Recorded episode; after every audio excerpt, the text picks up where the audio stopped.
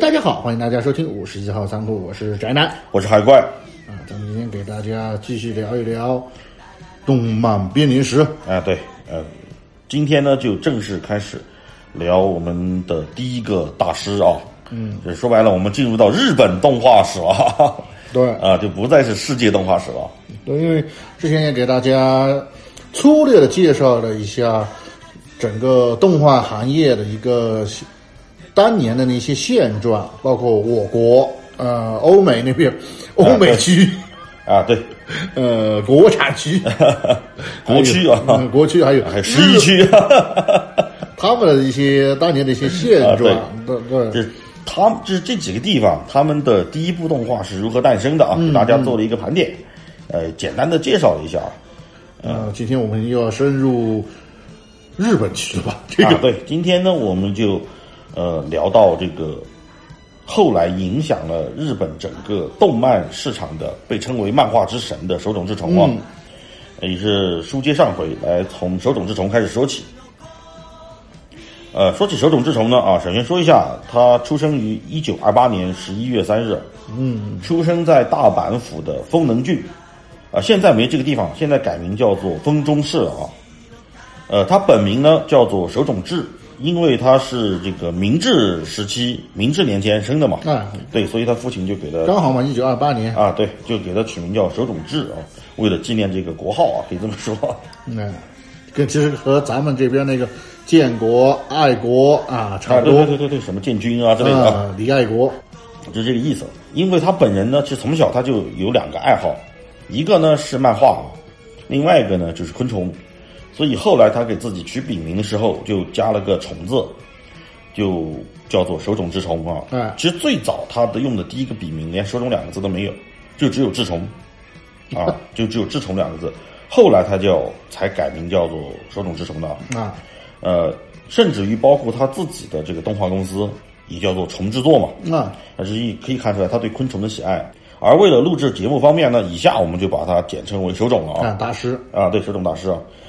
呃，当然这些都是后话。手冢小时候，我们先从他说起啊。小时候呢，他就特别喜欢动画和漫画。呃，确实，因为那个时候其实日本啊，比当时的中国要先进啊。哎，当时是民国时期嘛。对，主要是人家黑船太给力了，啊，对，黑船轰开的早一点啊，国家小啊。那个时候的日本，因为是明治年，我们都知道明治维新嘛，明治维新就呃大量的去全面学习西方的文化，西化啊，对，全面西化，全面西化。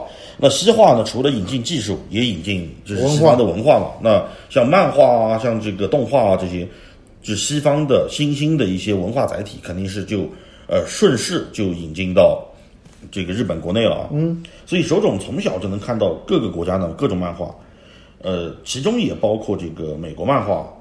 对他影响最大的两部漫画，其中之一就是美国的这个大力水手系列的漫画。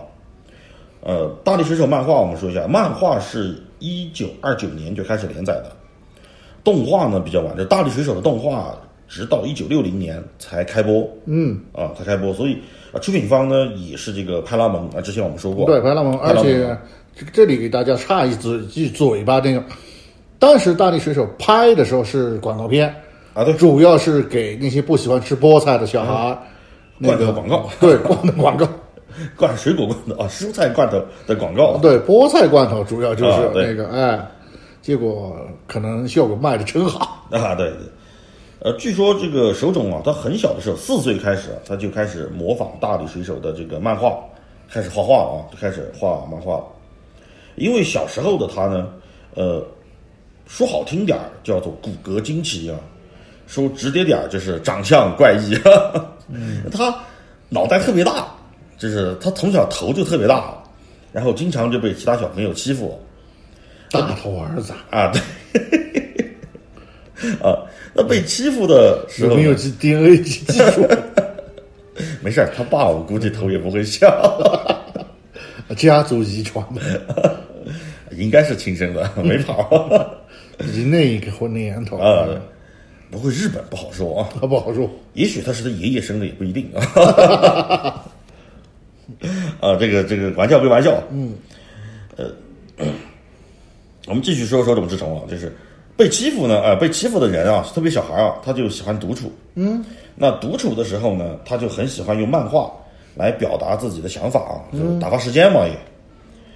啊，恰巧的是，也因为喜欢画漫画，确实他的漫画比同龄人要画的好，就有天赋啊。反而让欺负他的人就变得越来越少，因为那些小孩儿发现他会画漫画以后啊，开始催更了，催更，催更就你甭欺负我，对吧？想不想看了？这只手你想清楚了，你今天要把它打伤了，明天你看啥？啊，对，基本就这样。啊，那就不打你了，打他。啊，其实的话，这里的话，就小朋友之间的话，这儿童之间、孩子之间的比较单纯，对，比较单纯。这个，如果是换作是咱这种成年人的话，哦，你会画漫画？小黑屋皮鞭辣椒水，管上，画不完你想走没门儿。呃，对，所以那个时候的小孩呢，就哎，一看他知道画漫画，嗯，呃，就。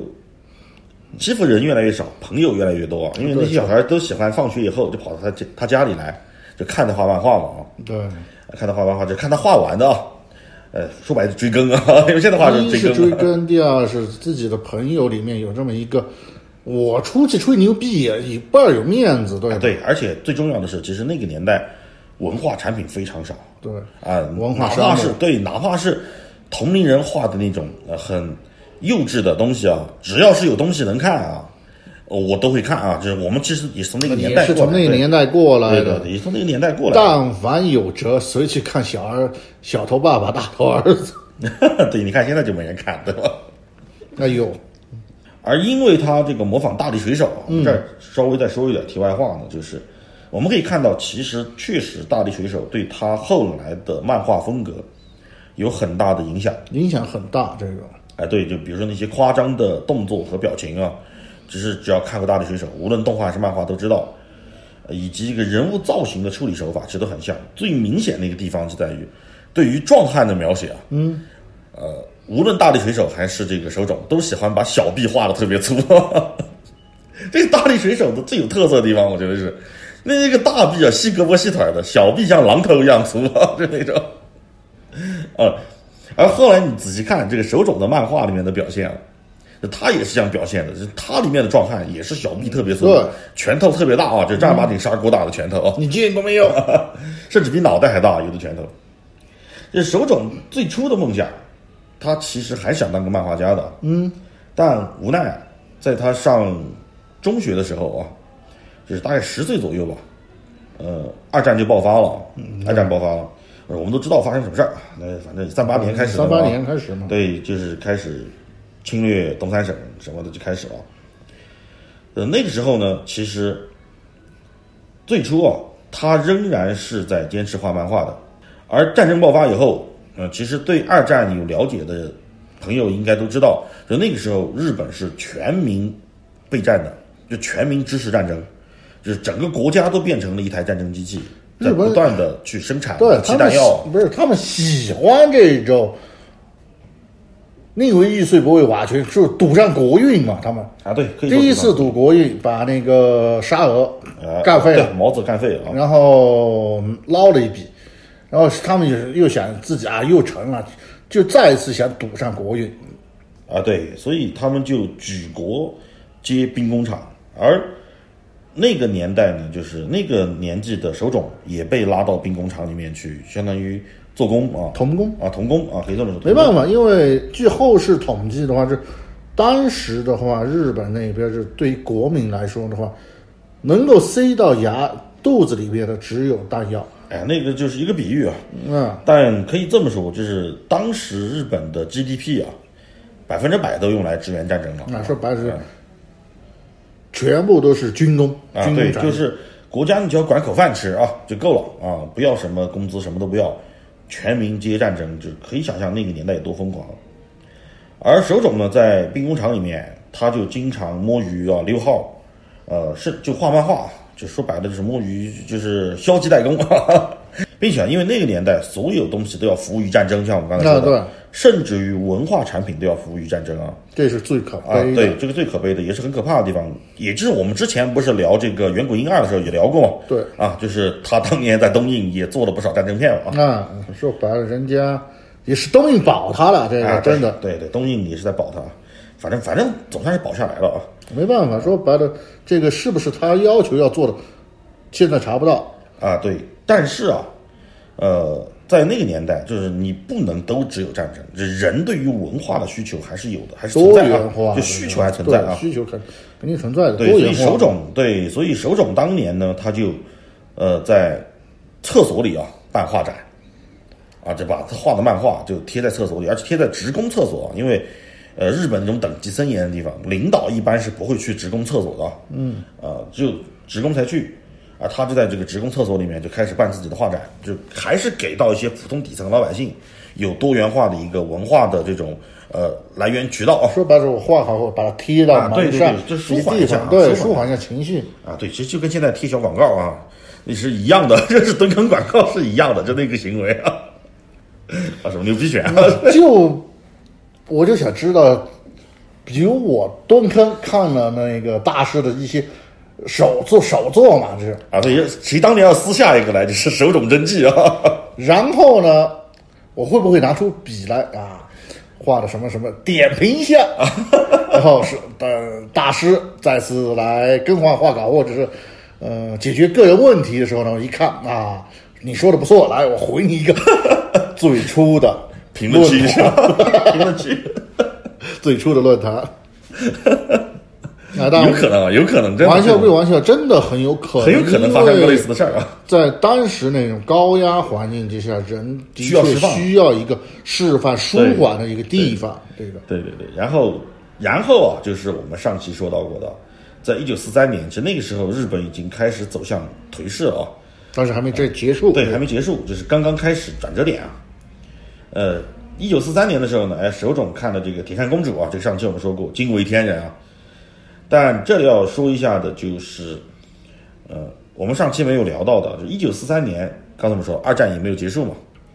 手冢看了一个被他们侵略的国家所做的动画作品，然后惊为天人。嗯，就这个行为可能很多人没缓过劲儿来，给大家说一下，就 万氏兄弟对外输出的能力有多强，就这种感觉像什么？就像海湾战争的时候啊，伊拉克做了部动画片啊，然后在美国引起了轰动，就这个意思啊。你可想而知，当时万氏兄弟有多强悍啊！就是我是被侵略的，然后我的动画片去到了我的侵略国，被他们奉为神作，可想而知，这 个真的可想而知，当时万氏兄弟有多强啊！另外一个是那边就是十一期这边有多扭曲，多拧巴，这不，确实拧巴，他们他们倒确实拧巴啊。那继续说到手冢呢，就是在战争期间啊，其实啊，他没想过要当个漫画家啊，没想过。啊，他的志愿最开始的志愿想当个军医，想治病救人嘛。嗯。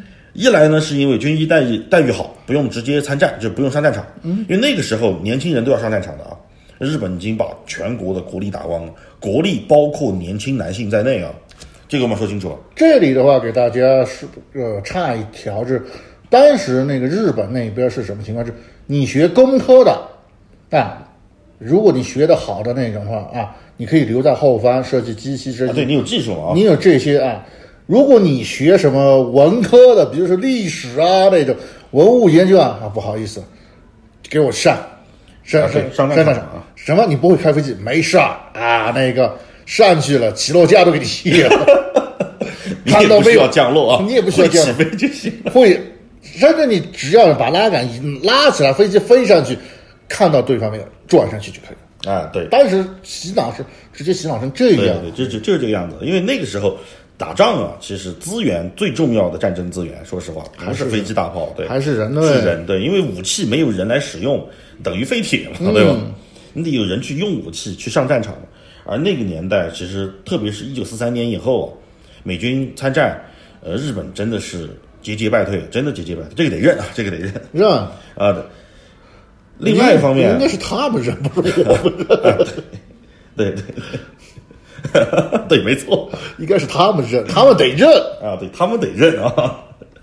而而另外一方面呢，是因为手冢啊，他的曾祖父和祖父啊，嗯，都是当医生的，都是医当医生的，而尤其他的祖父就是个军医啊，所以他也也觉得啊，我应该像我的祖父一样，成为一个医生，治病救人啊，家传嘛，啊，家传对，算是世家吧。嗯，呃，只有他父亲不是，如果他父亲也是，那就真是军医世家了。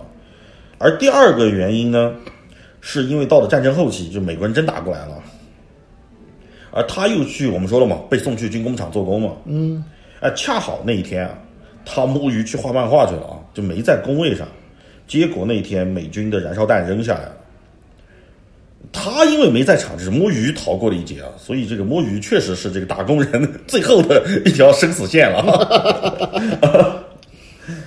而这件事情对他的影响非常大，说实话，是他真的是眼睁睁看着昨天，或者甚至于十几分钟前啊，嗯，还在就是大家谈笑风生那些工友啊，那些朋友熟熟悉的人，就被烧成了一具具的焦尸啊，甚至是烧伤啊，就是死伤很惨重，死伤很惨重。对他来说是非常震撼的，就是深深的震撼了他，甚至于后来手冢干了件事儿，在战争期间干了什么事儿？他用漫画为周围的人画肖像，因为他不知道这些人什么时候会死，他希望在他们活着的时候留个样子下来，因为那个时候没有那么多照片的，对，照片都属于战略资源，说可能侦察机要用嘛，对吧？对对对，说白了，这个也是他比较善良。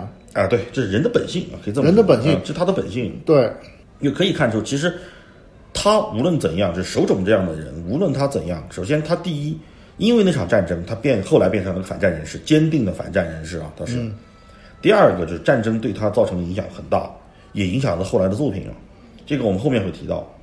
而尴尬的是，没有等他到了考医学院的年纪啊，嗯，战争结束了，一九四五年战争结束了，啊对，四五年他才十七岁嘛啊，还没到考大学的年纪呢啊。战争结束了，而他所在的那个就是专门教军医的学校，他想他原本想报考那个专门教军医的军校啊，因为日本战败嘛，撤了，因为不需要战争，也不需要军医了嘛，关闭了。不是不需要战争，是五星天皇麦克阿瑟在那镇着，你敢开？不，那是五星太上皇。啊，五星太上皇，啊，对，把学校也给关了。那关了以后啊，这个手冢没办法，就只能改上了大阪大学，但是他还是学医学专业啊。嗯，这他是正儿八经的医学科班毕业生啊哎，啊，所以后来啊，这个他做这个呃怪医黑杰克的时候，嗯，其实就是他的这个本专业啊，射程之内一点都不虚啊。啊，而但是啊，到了这个一九四六年啊，他终于到十八岁了嘛，可以考医学院。就考上医学院以后啊，就考上大阪学校的医学专业。就那个时候开始，他就以志崇这个笔名，他就在当地的一个报纸，叫做这个少国新闻大阪版板块啊，这个板块开始连载了他的第一部漫画作品，叫做《小马日记》。嗯，呃，这部《小马日记》就可以说是开创他的漫画生涯啊，而且是一发不可收拾的漫画生涯。但是这个《小马日记》有个问题，就是那个年代的漫画跟我们现在不一样的，它就是个四格漫画，《小马日记》是个四格漫画。而当时呢，就是也有漫画，也有漫画，因为那个时候刚好战后嘛，嗯，战后就日本被炸的一片废墟，而且各种赔偿啊，呃，赔美帝嘛，都得赔啊。而且再加上各种封锁以及太上皇在那儿薅着羊毛呃薅薅着羊毛的那个，啊，对，薅薅着羊毛，反正这战后的物资很紧缺啊，而且之前的战争确实也已经把整个国力都耗尽了。就那个时候，连纸张都属于战略物资啊，就是漫画这个东西啊，除非你真的是题材严肃，能够极大的激励国民的那种题材啊，嗯，一般的题材是不允许。就是别说漫画啊，到什么程度，到了都不是纸的问题啊，是印刷机都轮不到你用，你知道吗？就是你没有办法，就印刷得排队的。你不配你自己排不上啊，排不上号。啊，就那句话，人家一看你的这种啊，这种啊什么下三滥卖肉的这种啊，你不配。啊，对，这倒不至于卖肉，但是比如说一看小孩看的，往后靠啊，我们还要宣传政治正确那一套啊。太上皇说了，啊，先印这个，就就就这个意思。而漫画呢，只能用一种很低劣的纸张和那种手工作坊一样的印刷，就是古代活活活字印刷类似类似那种啊，就不是先进的设备，好设备轮不到他们用啊。就只能用那种很劣质的一种漫画书啊来出。而因为这些漫画其实都是面向低龄儿童的嘛，所以封面啊大部分都选用了比较醒目的红色来做封面。就是你看到封面上有一小个窗口格一样的东西啊，一小格，大概会画一个比如说主角的造型啊什么的。嗯，但大部分面积还是一个呃红色的一个填充啊，这纯色填充这样子比较吸引小孩的目光嘛。啊，其实我们可以看到，我记得我们小时候啊，也有，其实我们看的海南出版社的那个《龙珠》就是类似的风格，啊对，这是它的封面的一个排版，就是类似的。要不是大红大环、啊大黄，反正是中只有中间那一格。对，中间有一个窗口格啊，给你画一个龙珠的一个就是是悟空啊什么一个造型的，有一张插画在那儿。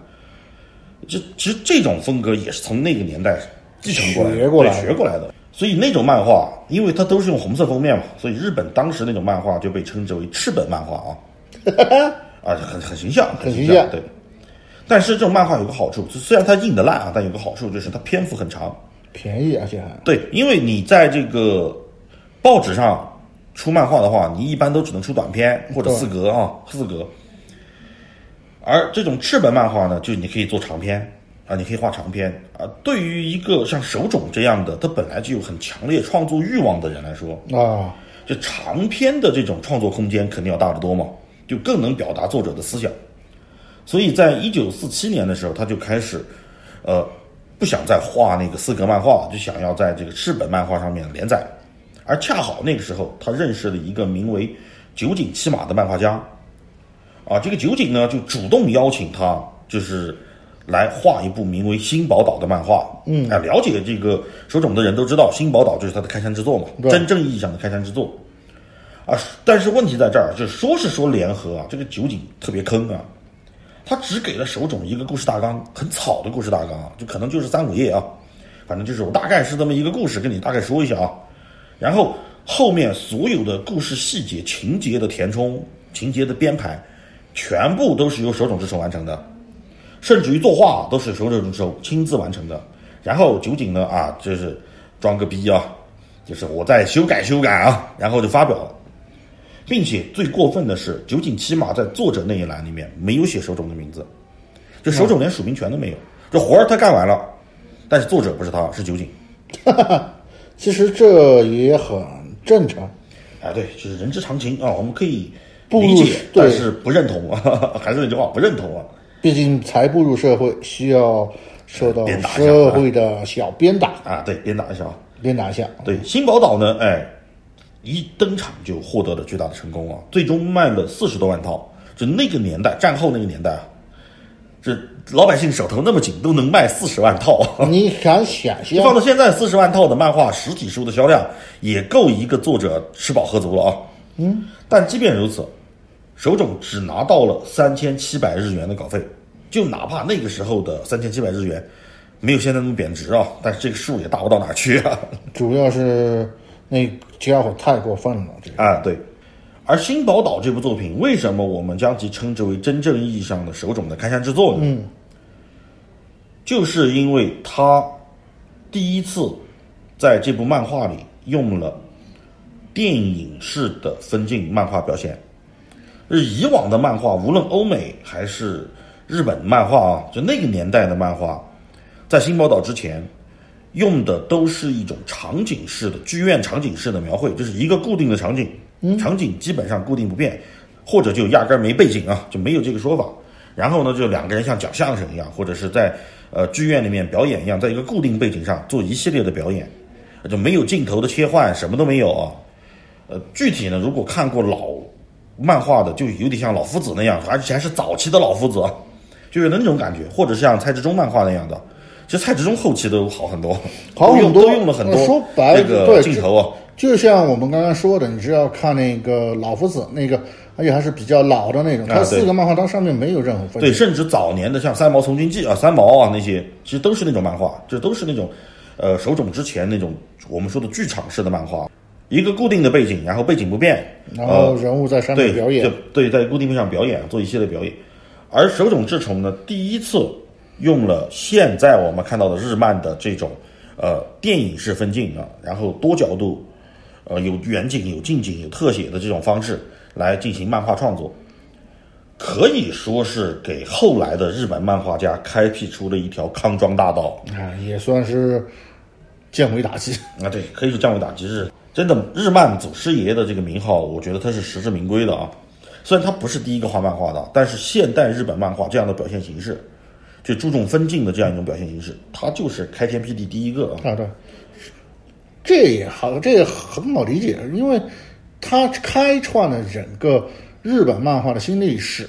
之前的那些的话是是不是漫画是漫画，但是那个跟他相比的话，你表现力的这个差别实在太大了啊！这个就不能说的差别，那个完全没未来可比的这个，就跟现在所说的那种啊，医学方面是啊，传统医学和现在医学传统医学，那个是让你抓你过去放血的，能和现在比那个啊，对，基本上这种大差距了。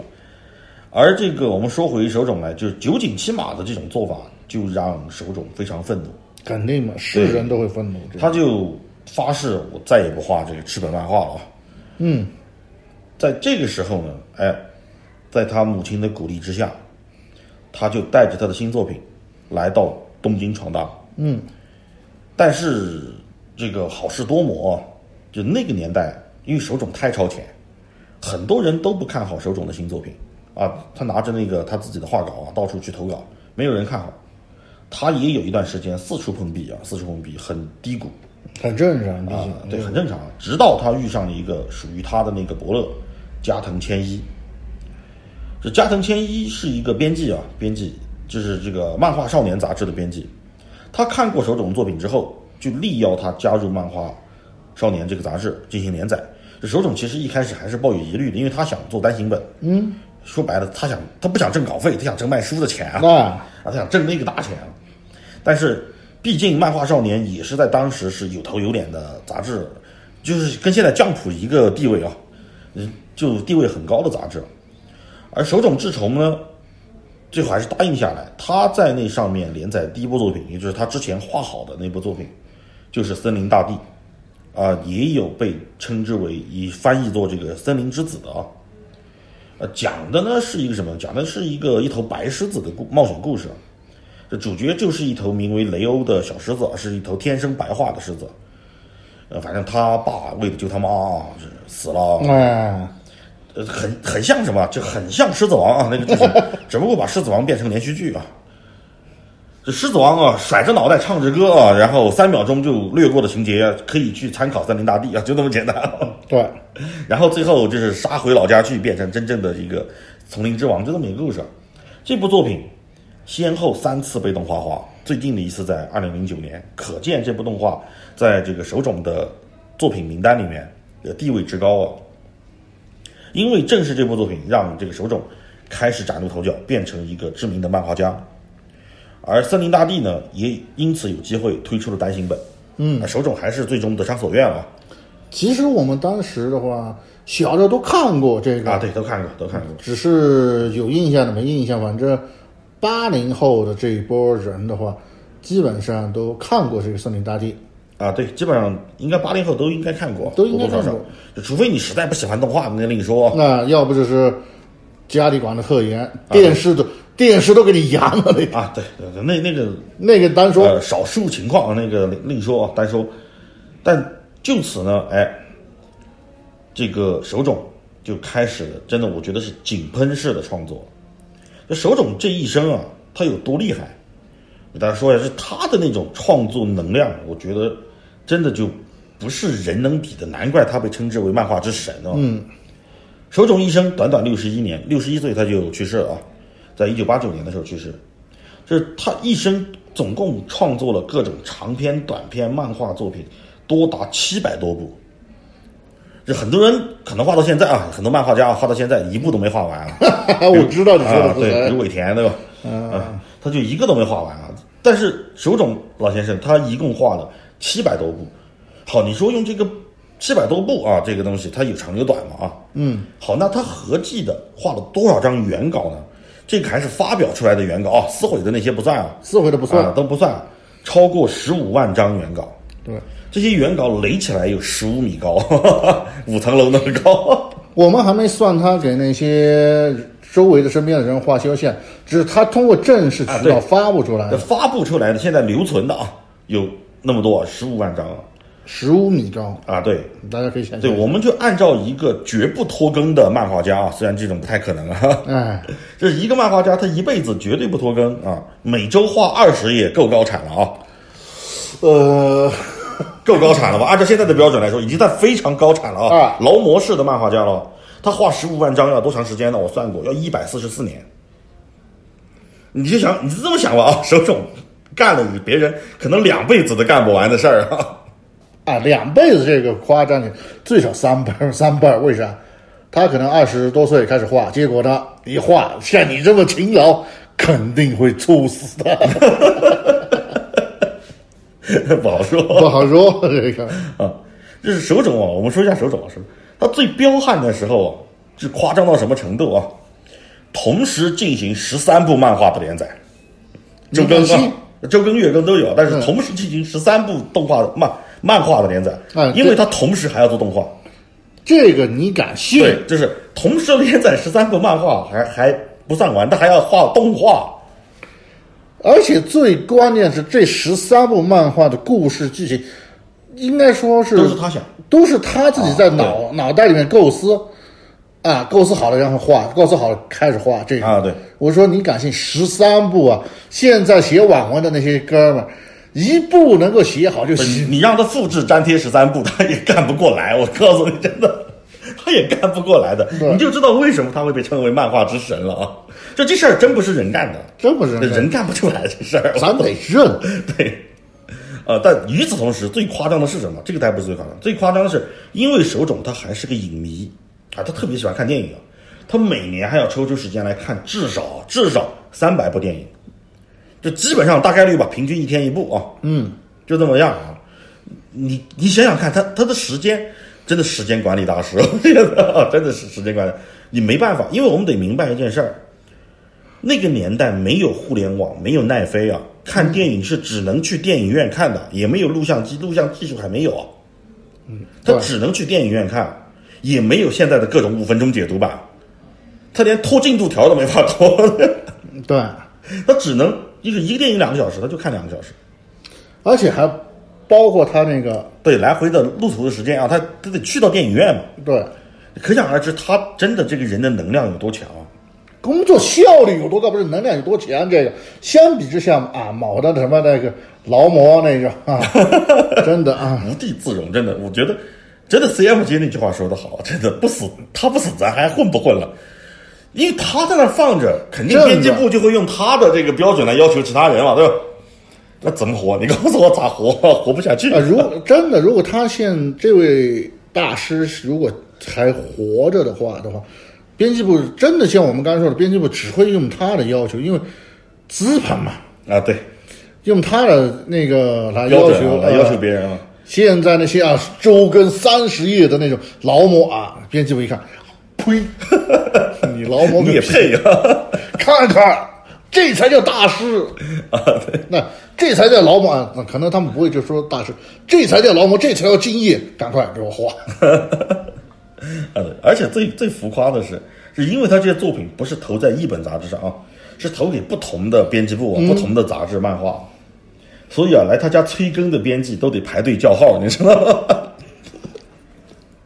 你 啊敢信？反正浮夸到这个程度，这我看他资料的时候，我觉得真的爽文都不敢这么写，我说实话。真的爽，文都不敢这么写。就是编辑催更的编辑多到了要要排队叫号，而且当时最夸张是什么？我知道，就我我看到的一个小道消息，当时因为编辑之间互相以编辑部之间互相也有勾心斗角嘛啊，说白了，是因为杂志社之间他们互相不啊对有竞争对付嘛啊有竞竞争关系就导致两家的那个编辑的话互相看不顺眼的这种肯定有。哎对，就发生什么事儿呢？就是如果只有一个编辑盯着他，那是不行的啊。嗯，为什么呢？因为那个编辑，比如说我，我是这个这个小学馆的啊，啊我来盯着手冢，那我肯定让他先画我的嘛。对，然后我是集英社啊对，就排到后面就去。排到后面，那怎么办呢？就只能两个一起去。但是两个一起去，那是人都会有个打盹儿的时候，对吧？老虎都有打盹儿的时候，别说人了。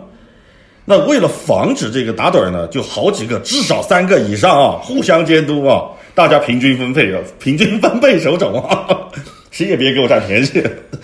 浮夸到这个程度啊，就他背后永远站着至少三个人在催更啊。说白了是，哎，好，那个你们几个哪家那个你们是哪家杂志社的？哦，好，你这家这家这家，你们三个组队，等着就好。等着叫号啊，就这个意思。哦，真的，因为连载实在太多了啊，真的，十三个啊，十三个巅峰时期啊。这手冢实在没办法，他就开始找助手。哎，于是他也开创了一个漫画家带着几个助手，以工作室的形式来进行画画的那么一个模式，也是他开创的。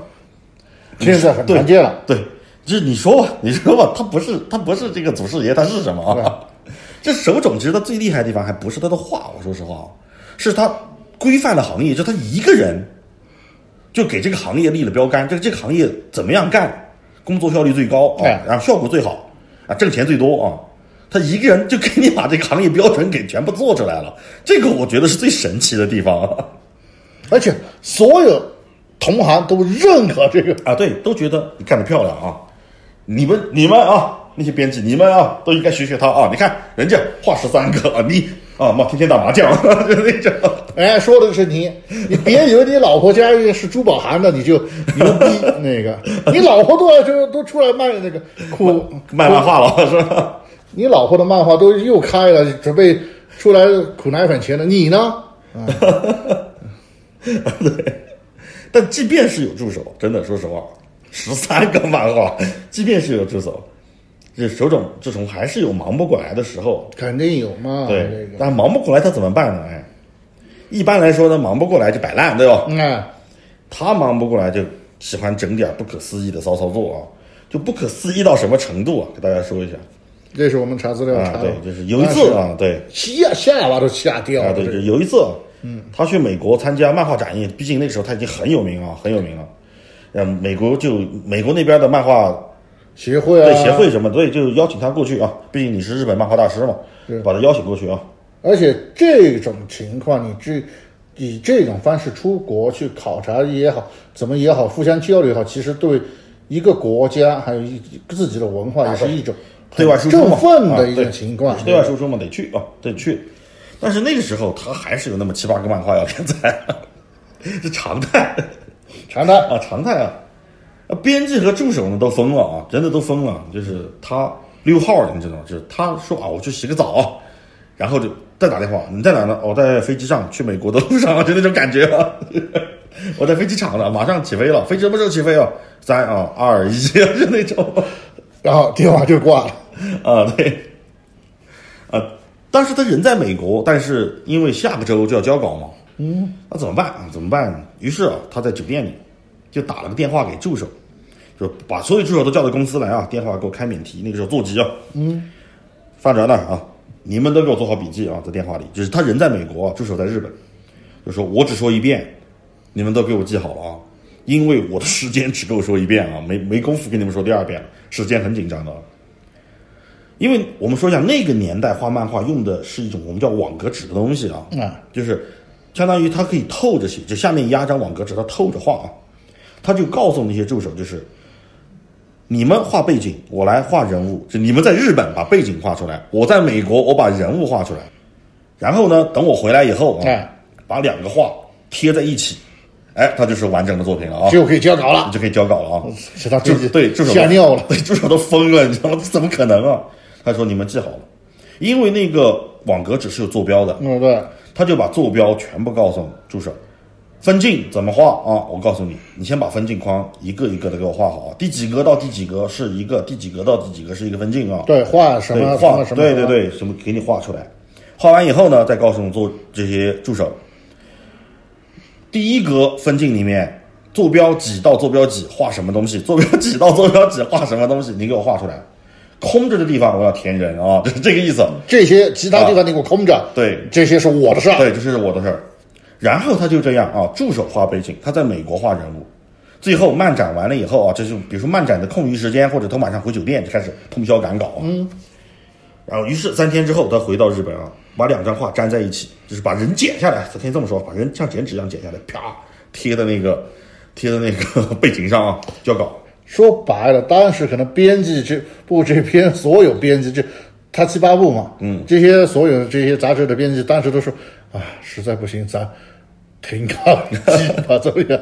甚至都想着这个啊，以泼妇的方式威胁他，威胁上面这威胁自己不公司的人说啊，请停康吧，这个我实在没辙，一除非你出出动部队把他给我当回来。结果真的不可思议的事情发生的是，像我们刚刚说的，贴在一起严丝合缝。对，严丝合缝交稿了，没问题啊，正常发表没问题，他就那么厉害啊，真的。就如果是可见他对这个作品的那种呃掌控力有多强，就是所有的分镜、所有的内容全都在他脑子里，就他完全可以掌控这部作品。而且最可敬的是他对一个漫画的一个热爱。如果啊，如果真的是换做其他的那个一句话，我去采风了，啊，对，动不动就停停刊，对吧？停更啊！现在的漫画家很正常哦，停个三五年，对吧？打麻将这很正常的事儿啊。啊，这但是你看，真的手冢，他几乎没有停更的时候，几乎没有，真的。这是像这样玩命，像这样用这种神迹一般的骚操作，他都要把这个漫画给他按时交稿。其实就这一次去美国那边的话，他可以不交，因为为啥？我代表国家出国去考察，我做文化输出，这是多大的贡献！你们这些杂志社还敢拦堵我的这个去路，自讨死路！文化省会处理你们的。结果呢，他情愿用这种奇迹方一样的方式，可见他是下多大的心血啊，对，做他他的这事。有多喜欢漫画啊！真的，就他甚至于到了，就是我查到资料啊，他甚至于疯狂到什么程度啊？嗯，就疯狂到了，呃，三天三夜不睡觉，就是真的是不眠不休，就像个钉子一样钉在工作台面前，一直画。啊，一直画，整整画了，不是三天三夜，是三天两夜啊，两个通宵，整整三天两个通宵。就这样一直画，可以这样画下去，就可见他对这个有多热爱，而且他常年啊只睡四个小时一天，因为他所有时间都拿来画画，只睡四个小时。最疯狂的时候，就他还做动画的时候，曾经有连续一个月每天只睡一个小时，我真的不知道他是他是怎么扛下来的，他的身体。就完全不是人能干的事儿，真的。你说阿斯塔特吧，我估计可以干出来啊，这个事儿真的，就算他不是神啊，也是真的，我觉得这阿斯塔特能能这么扛得住整啊，对，就那么疯狂啊，那么疯狂。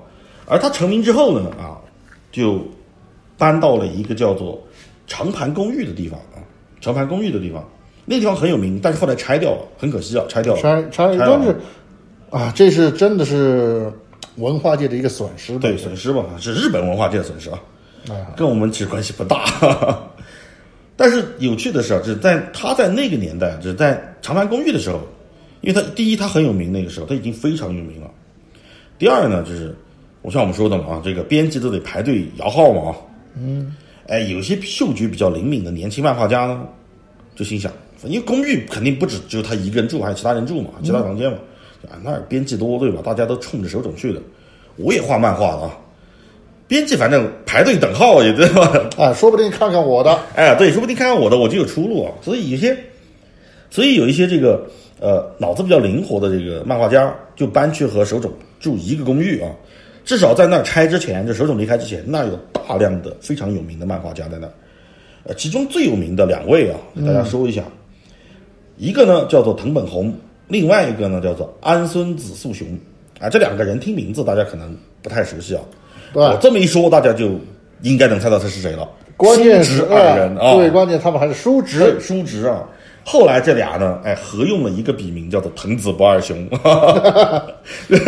可以见得这个真的 这个当时的文化圈，他们的那种交流，就他们经常说，就是白天画漫画，晚上大家就一起开始聊漫画、聊创作，就喝酒聊漫画，对对这种。那个氛围非常好，而且其他的都是些当时非常有名的漫画家，包括但不限于，比如说像赤冢不二夫啊、水野英子、铃木伸一，这些都是后来知名的漫画家，他们当时都在那儿在一起，也可能真的是因为那些编辑排队等的实在没 没辙了，哎，你画什么呢？我看看啊，就那种感觉。哎，不错嘛，交给我吗，交给我，交给我。然后其他，然后可能吧，我们猜想就是我这边猜想是什么？就我的脑洞是这样的。当时可能来这边催稿的全是武斗派的。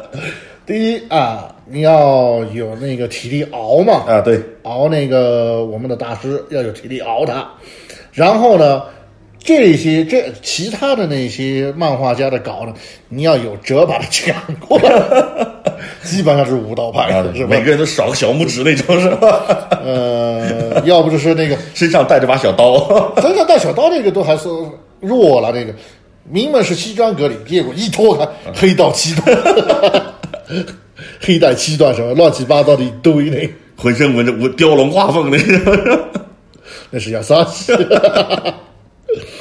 玩笑归玩笑，但是真的在手冢老先生的带领之下，真的可以说是带领了这波年轻人后面对整个日本漫画界做出了基本上可以说是不可磨灭的贡献。对，就是整个日本漫画界真的你可以看到，就是手冢哪怕无意的一些行为啊，它都在影响着这个整个漫画界啊。嗯，虽然我们这个节目叫动画编年史啊，但是我们今天聊了一天一期，整整一期都是漫画没有办法，因为手冢老先生是以漫画为开头，啊，对，出道这个是一个，另外一个就是你必须得承认，就是他在漫画上的成就，其实比在动画上要高得多、啊，对，要高得多。就是他动画上的成就也也很高，但是呢，就是可以说是毁誉参半啊，可以这么说，就他他在动画上成就毁誉参半。而至于他在动画上具体有哪些成就呢？嗯，也还有哎我们一些被人质疑的地方呢。对我们下一期再跟大家来详细的说一下，嗯，就是他是如何开启了他的这个著名的重制作公司啊，嗯，怎么把动画搬上大荧幕、小荧幕各种荧幕，以及他的动画理念，呃，甚至包括但不限于啊，重制作这家公司，它是怎么变成一个日本动画产业的真正的源头？可以这么说啊，就是现在日本大量的呃动画公司的一些，就是现在来看，我们来看属于这个老一辈的动画人，其实在那个年代都是从重制作解散以后，他从那个工作室从这家公司里面分出来，自己又开了新公司，自立门户啊对，自立门户，一点一点形成了现在我们看到的整个动画产业啊。啊，就像我们之前给大家介绍的烧钱六亲子成立的那个宅社啊对然后成立什么班级社啊、官走啊这些，其实都一样。这个，啊，对，那今天节目就到这儿。那啊个像后边的话，就像我们刚刚说的，给大家介绍他的那些毁誉参半的一些小事儿吧。这个啊对，那感谢大家收听，我是一号仓库，我是宅男，我是海怪，咱下期再见。